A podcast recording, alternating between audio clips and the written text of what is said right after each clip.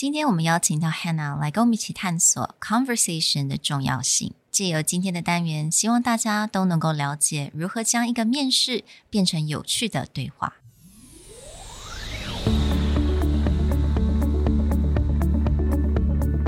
Hello，欢迎来到 Executive Plus 主管与沟通力的 Podcast。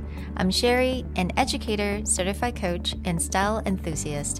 我相信专业有效的沟通是语言跟逻辑的完美结合。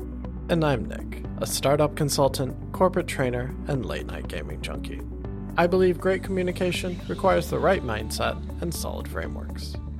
我们希望带给大家职场英语的技能、跨文化沟通技巧与其他能帮助您成为出色领导者的工具。Join us each week as we share our experience, research, and methodologies to take your communication and language skills from good to great.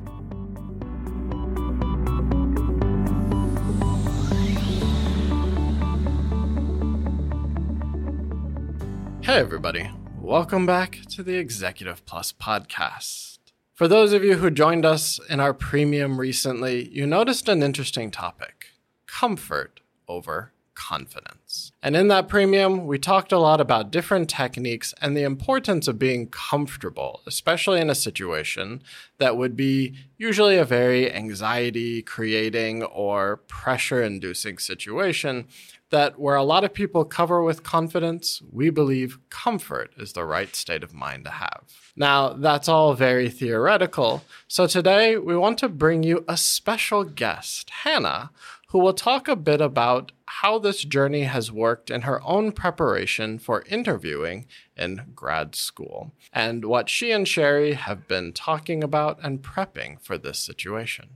So I'm really excited that we get to have Hannah join us online today. Hannah and I, we actually had about one month or two months of time to really prepped。那因为 Hannah 要出国了嘛，要到英国去念书了，所以他就想说，哎，在这个之前可以呢，在英文再加强一些。So she came to me, and then we had really amazing conversation, and I think we had a really good time just exploring what she really needs when she goes to England. And in the very beginning, I mentioned to her that this concept of being comfortable versus being confident，因为大部分的人还是会觉得说，我要用第二个语言，那我的就是要很有自信的，能够站在讲台上 presentation 啊、interview 等等。但是其实呢，有的时候，当我们一直强迫自己很有自信，反而是一种压力。那与其一直跟自己讲说，哎，有自信，有自信，其实自在一点，反而是比较长远的一个 more sustainable way to have a good conversation and become a good communicator. So before we jump into the conversation, Hannah, would you mind introducing yourself?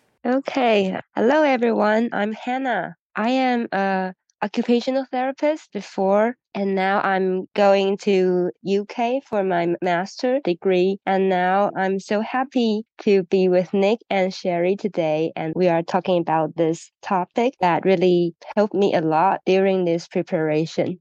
Thank you. So first question, what do you feel about this concept of comfort or 这个自在这个原则? How does that actually mm -hmm. change the way you look at learning a different language?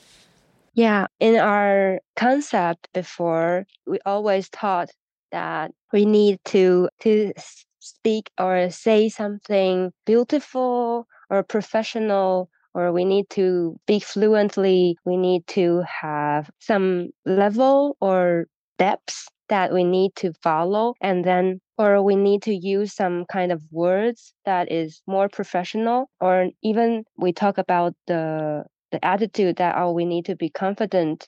However that is not the real me because i need to keep thinking about oh what words do i need to use?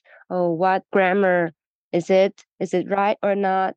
Or do i have a good performance or not However, that is not quite natural, I think. Mm-hmm.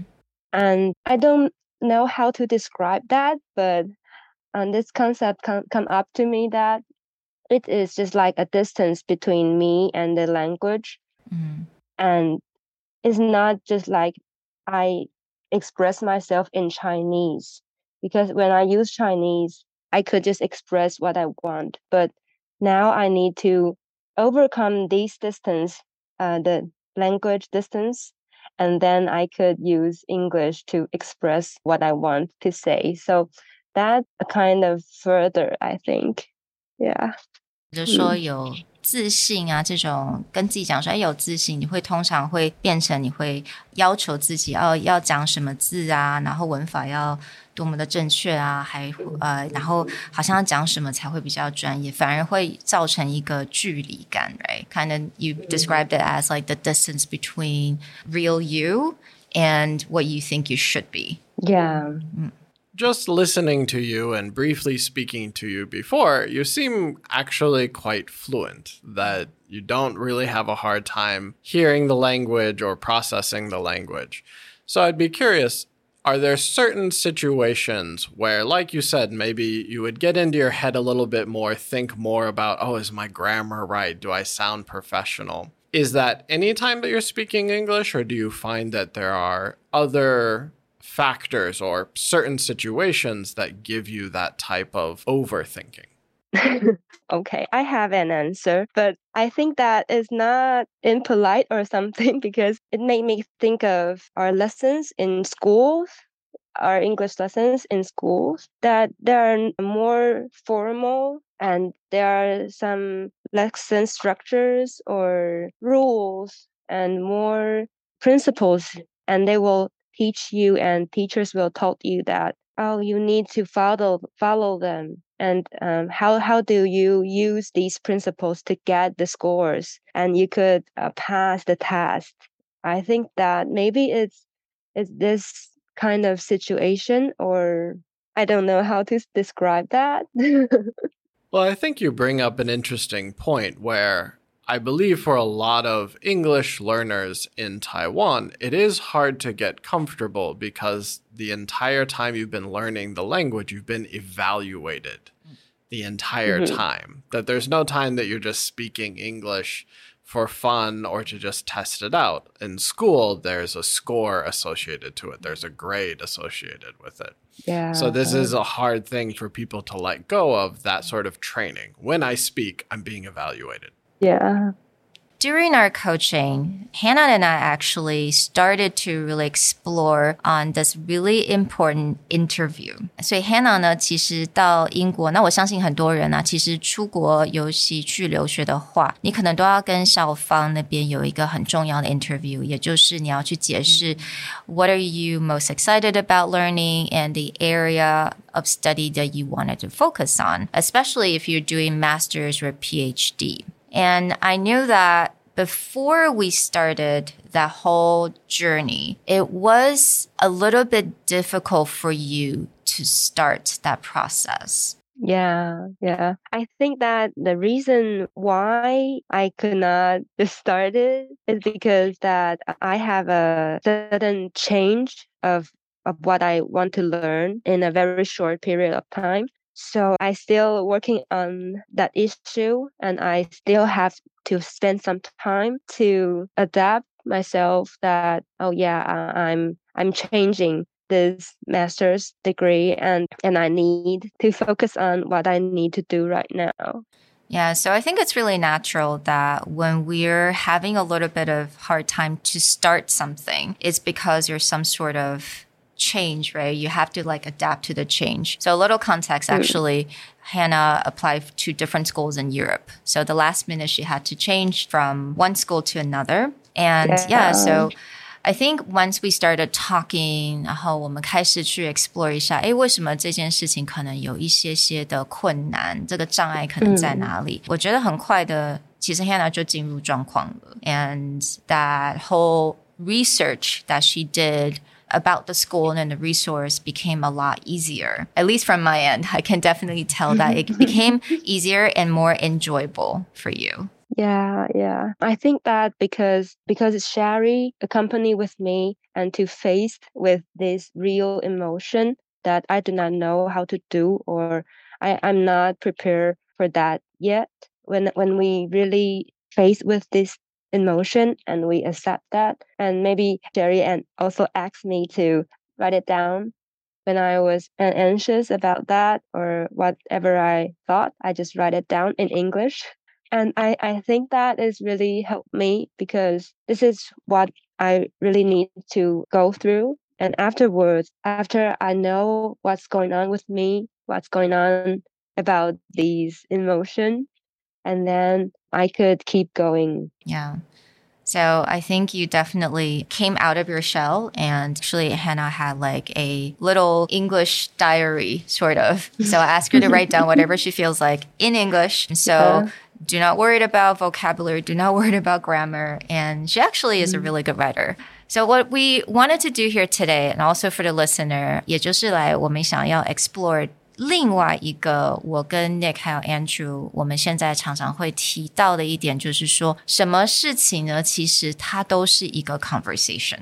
嗯，um, For example, presentation is a conversation, an interview is also a conversation。那当然，presentation 部分我们就在其他时间慢慢的去聊。但是今天因为 Hannah 其实很快就要到英国，那她就会必须要来做这个 interview。那 interview 跟 conversation 到底有什么关系？So we wanted to explore that. Most often, when people think of interview, they think of a very one sided mm. conversation where someone asks questions, the other person answers, the original person will ask another question, and then the second person will answer. But most often the best interviews, especially whether it's a job interview or a school entry interview, is to create a conversation the interviewee is there to understand the school or the job just as much as the interviewer wants to understand why that person wants to join their company or join their school. So, when prepping for the interview, I'm sure Sherry worked a lot with okay, what kind of answers do we have? What kind of research do we do? But one of the things that we want to keep in mind is how do we keep a conversation going as opposed to making the professors go through a checklist mm-hmm. of the different questions that they have. Mm-hmm. Now, in your case, it's a little different because you've already gotten into the school. This is just about choosing your specialty. Is that correct? Yeah, yeah. This interview is that uh, when we get into the course, and our professor will have an interview with us and talk about our background and what the research interest is and and they will also just select these students that one is more suitable for them to uh, enter their lab laboratory yeah mm-hmm. So this will definitely be a situation where you want to get to know them and you want them to get to know you. Yeah. Could you tell us a little bit more about what you're interested in studying so we have a baseline of how mm-hmm. to have this conversation? Okay. Actually, I'm very interested in the issue of play because I am a pediatric occupational therapist before and I work a lot with the children.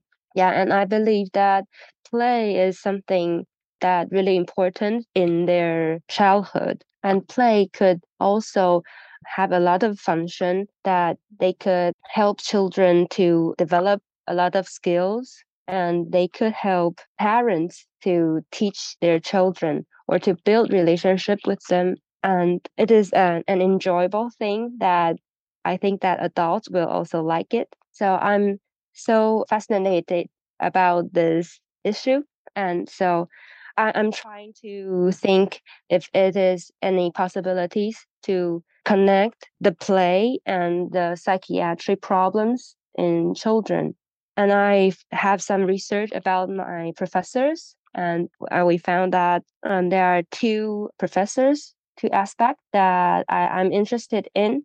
Uh, one is that he is uh, an expert of parenting, and he is doing a lot of research in the hospital that teaching parents how to teach their children. And the other one is that that, that laboratory is research about anxiety. And yeah, and I think that there are both some connection with play and I'm trying to to connect with them and and I think that if it is possible to discuss with these professor about these ideas. When you do the interview, will all the professors be in the same room, or you will go one by one, or you will choose which professors you talk to?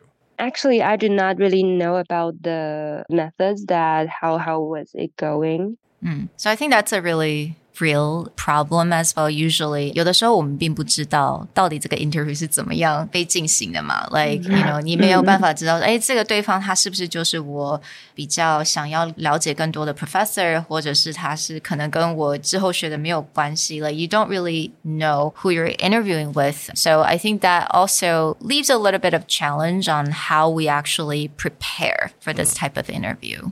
So one thing to keep in mind is the way you would have a conversation may adjust a little bit depending whether you're on a one on one situation or you are in that group interview situation. Mm, yeah. But my suggestion would be is you need to think about the key points of your own study goals and then tie them back to a way that you would ask a professor different questions.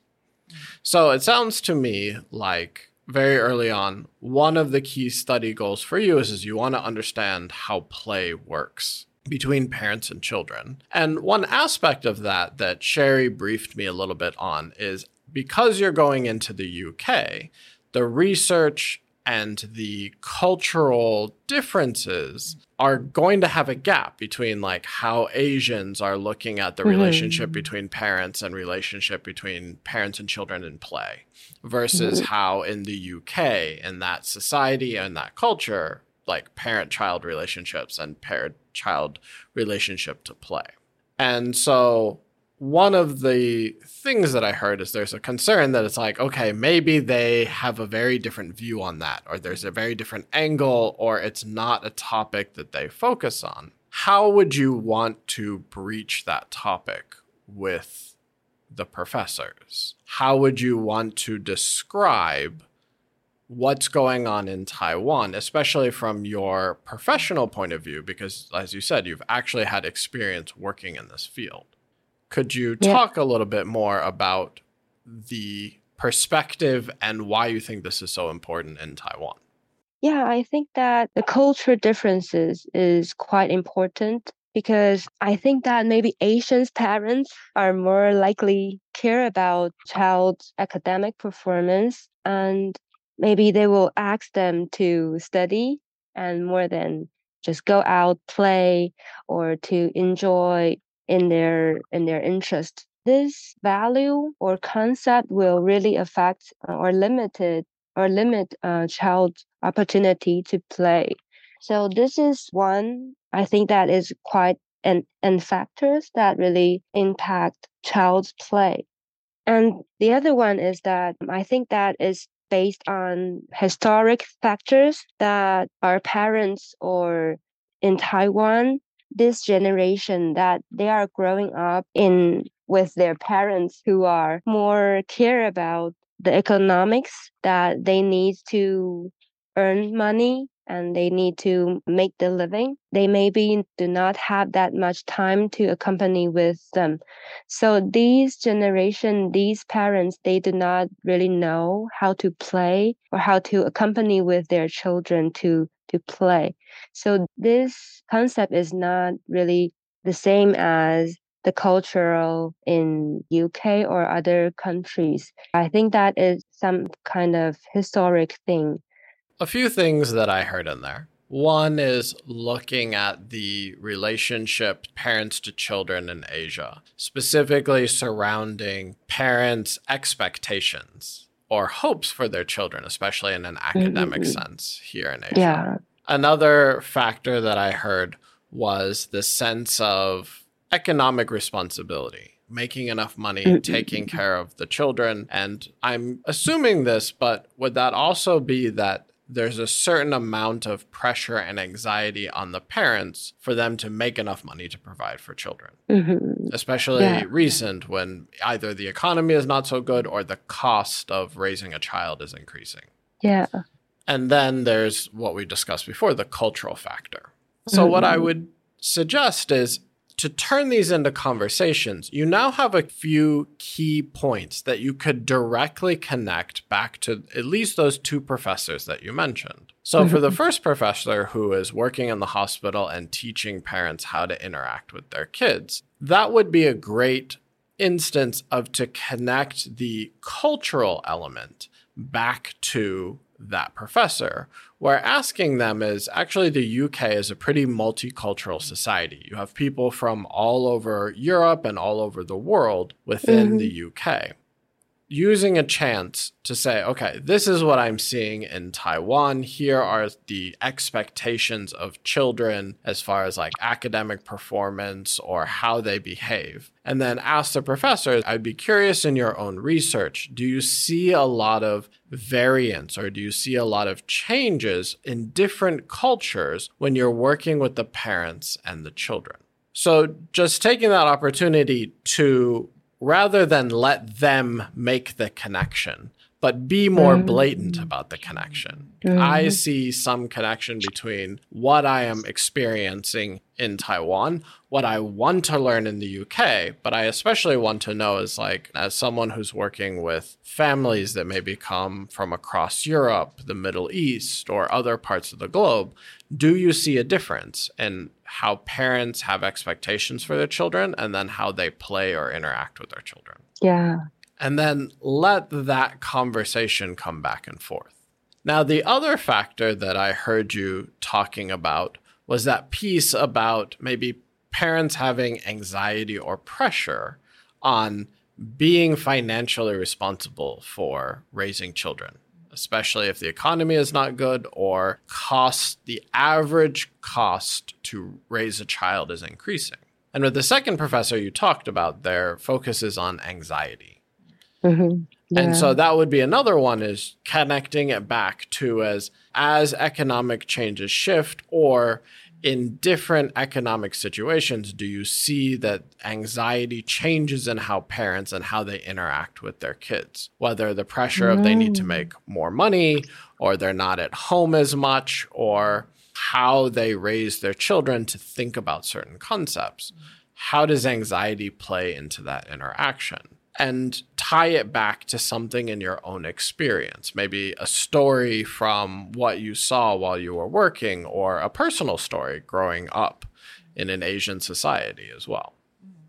Mm-hmm. Yeah. And I think, I believe there are also a lot of immigrants in the UK, right? And immigrants, no matter where they're from, I think immigrants' family, they're mostly focus on earning for living, right? Making sure they can have the money so that the, the kids can have the better future. 我相信这个东西是一个 universal 一个 traits，所以所有的 immigrants 的一些父母亲都一定会有像这样子的一个 pattern。那可能跟我们在台湾这种我们比较双薪家庭来讲是有一点点类似的。我们真的是钱跟这种生活品质非常的重要。So perhaps that is also something that you can tie to parenting that what the professor has observed so far.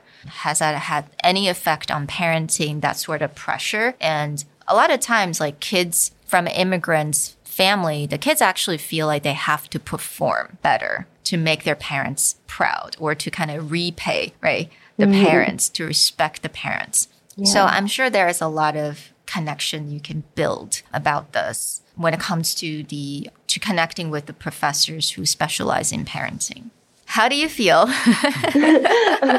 yeah, I think that is amazing because I, I'm trying to find some connection before that. How do I connect played ideas to their research already? What their research that they are doing right now so I just keep finding it. But after Nick just told me that, yeah, I think that there are some connections I can use the culture difference and to express some of our experience in Asian and to use this as a conversation topic that could make our conversations two ways that maybe they will have more interest about our culture. And that is is not only for me to gain something from them that yeah i could also contribute my my experience or my stories and my thoughts. I think that's great. And one of the things that becomes part of this is why you want to have that conversation is because you want to bring value to both sides. Mm. If, let's say, another student actually does their research and they do a good job of connecting with the professor, but if they don't really have anything unique to contribute, then that professor may just look at as like, oh, you're another, you know, research monkey to come, and like, just help me do research but there's not necessarily a new angle or a new idea to bring in to help them because professors get a lot of pressure from the system to publish. Like they need to do a lot of research, mm-hmm. they need to publish yeah. a lot. So they need to constantly come up with like new angles and new research topics or ways to expand a research topic. So I think mm-hmm. creating this conversation about like different cultural ideas or different situations where you can tie your own experience and your own understanding of like Asian culture or what's going on with parents and children. Now you've given an opportunity to create like a larger conversation or a larger research goal for a professor who, again, has a lot of pressure to publish as well. The last piece of advice that I would give would be back to this idea of it depends on the situation.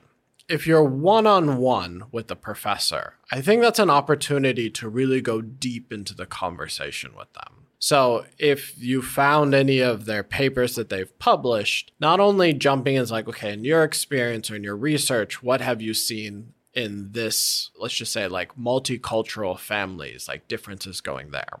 as the mm-hmm. conversation goes, take the opportunity is also if you've read something in their paper to be like, there was a section or a line in your paper that really stood out to me.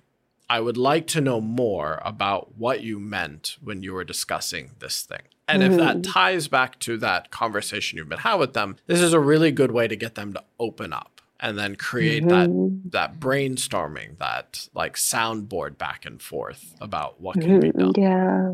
And I just have something to add here，可以给我们的听众来参考一下。当然，有很多人在准备 interview，可能不是跟学校，可能就是跟公司嘛。那一样的，刚刚 Next 建议 Hannah 就是可能可以利用诶这个 professor 写过的一些报告啊 thesis，然后可以作为一个 conversation opener。那如果是我们平常是跟一些公司要做一些 interview 的话，或许你可以找到你的 interviewer 他的 LinkedIn，and they probably wrote something on the LinkedIn，they probably wrote some sort of article, then you can also use that as a conversation opener as well. Yeah. Now, the other side of that would be if you're in a room with multiple professors, you probably cannot get into like a really deep conversation with one professor. But what you can do is if you have structured that key message, that key idea of like, okay, here's the topic that I'm really interested in. And there's three factors that I kind of want to explore in my topic.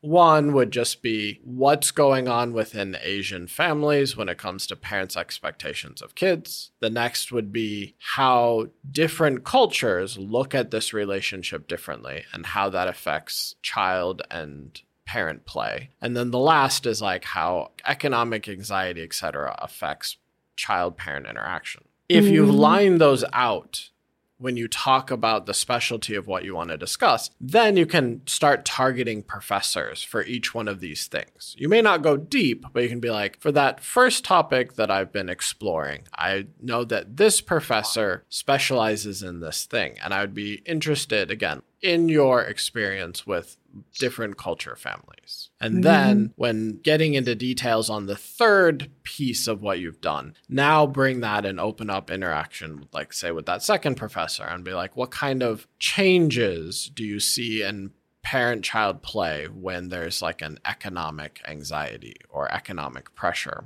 on the parents? And yeah. so what it becomes is when you're planning your introduction, whether it's your self introduction or the introduction of your research, plan it not just to introduce yourself, but plan it as a way that I'm going to have conversations about these pieces. Like these are the mm. things that I can really start to interact with the professors. And that gives you the opportunity that, yeah, if it's a panel, then you can just go, okay, Dr. So and so, I've seen your research on this topic here's my experience. What have you seen? And then, mm-hmm. oh, okay, Dr. So and so, I've been, you know, noticing a big change as the economic downturn happens in Taiwan. What happens to parent child play? I'd be curious, are you seeing the same things here in the UK? And just kind of target your ideas to go down the line and create more of an open discussion. 所以其实啊，我们在做任何的 proposal or interview，everything starts with self introduction。 所以我们其实，在课堂当中，我们也有练习，就是哎，你的 self introduction 其实也就是你的 proposal，right？It's like the elevator pitch of the proposal in a way, mix in with your self introduction. And I think for all the listeners out there, when you're prepping to go into an interview, 啊、呃，你可能不知道是一对一 或者是你一对十好了，甚至你也不知道这个是一个 presentation 的机会，还是说，诶，我只有五分钟的时间。You don't know how long, you don't know how many people you will be talking to, but have different versions, right? 我们准备了可能是一个 elevator pitch，也准备了一个是五到十分钟的 presentation。那也当然一定要准备，就是像这样子，如果是有个 conversation 的机会的话，those will really make you stand out From all of the competitors or candidates. Yeah, it becomes really important in this situation that as you're prepping materials, not to look at it necessarily as a lecture, but look at it as an opportunity to create topics of conversation, to create mm. topics to go back and forth. Now, there are going to be situations where they just want you to kind of lecture at them, be like, no, no, no, you have 10 minutes. We want you to talk for 10 minutes. But that doesn't mean that you should just prep everything.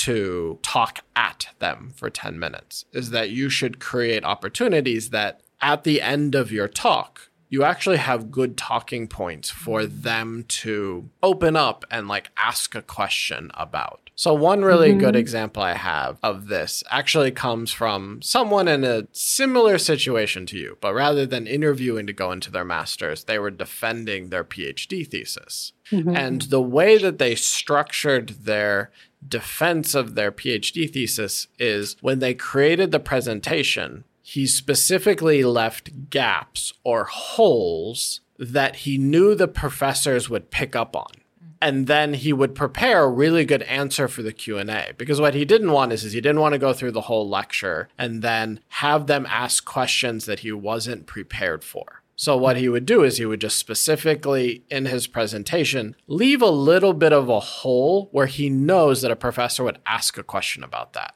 And that way, when they got to Q&A, he knew they would ask and he had a really good answer prepared for them. So then they feel like, oh, this person really knows his stuff. And so that same logic applies is when you're doing this interview process, leave openings don't give such complete answers that they cannot engage you in the conversation. Mm-hmm. Think about mm-hmm. what would I say that would spark them to ask a question? Or what would I say that would spark them to go, oh, I want to know more about that?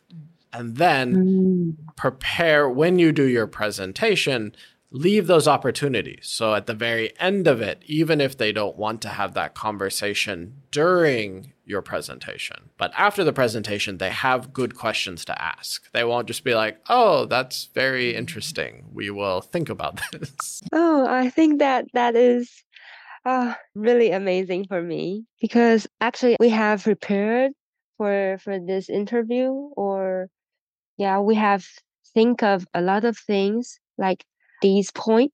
However, I do not really make good use of it, I think, because maybe I need to more familiar with these things and to think of that, yeah, I have to face with different situations. So I need to prepare different version of what I of my presentation and the structure maybe will, will not the same and how do I pick up the the most important thing and I think that Nick uh, make a good structure for me that I could follow follow this to keep thinking about it and um, to familiar with that. I think Hannah's all ready to go. yeah, she's prepared. she flies out very soon. 那很希望今天呢，听众也陪伴我们一起来学习，该要怎么来准备之后的很重要的 presentation 或者是 interview。那当然了，刚刚我们都有讲过，就是尽量的有不同的 version，可能是很短。 或者是长一点，然后一定要有包括一个 conversation 的机会了解。当然，如果你能了解的你的 interviewer，你能够更 target 你的一些问题，那是最好的。但是如果你觉得没有办法做到这么精准的去猜测这个 interviewer 是谁的话，那我觉得其实能够做一些基本的 research 也是非常重要的。So again, interviews are a conversation as well. We hope you enjoyed this, and a big special thanks to Hannah for coming on, sharing her experience with us and what she is doing. And we definitely wish you the best of luck as you go into starting your higher education journey in the UK. Thank you, Hannah. Thank you very much. Thank you, Sherry, and thank you, Nick. And we hope, listeners, you enjoyed this conversation. Definitely think about the two ideas we covered today that comfort is better than confidence, and conversations always beat presentation. We'll talk to you next time. Bye. Bye.